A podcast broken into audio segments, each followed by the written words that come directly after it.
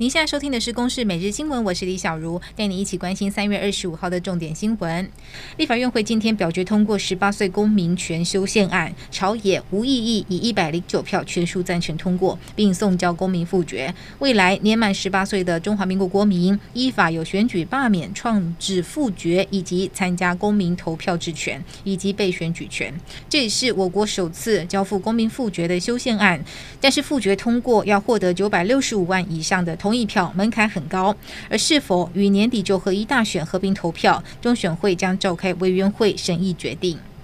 新冠肺炎本土病例今天多点爆发，今天新增十四例的本土，分布在新北市和基隆市，属于三起感染事件，但是感染源都不明。另外，境外移入也暴增一百二十二例，是史上次高。本土的部分，新北市科技厂新增了十例本土，指标案例是越南籍的移工，而基隆则是有两个警察确诊，由于其中一个员警与基隆市长林佑昌曾经在颁奖典礼接触，林佑昌将居家隔离三天。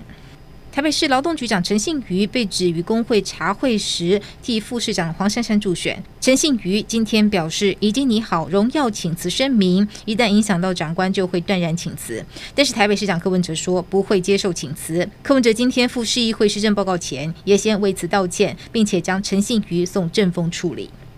预售屋新制从去年的七月一号上路，台南市政府地震局针对预售屋交易实价登录、包括价格、面积登录不实等，已经陆续开出了八十二件，总共两百四十六万元的裁处书。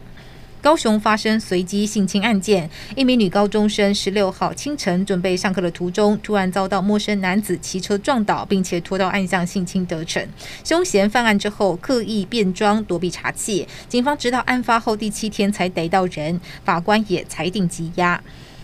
乌克兰总统泽伦斯基二十四号在脸书发表与欧洲理事会的谈话影片，其中强调，如果制裁是预防性的，俄罗斯就有可能不会发动战争。他也感谢欧洲理事会成员对于俄罗斯实施制裁，但却表示时机来得有点太晚。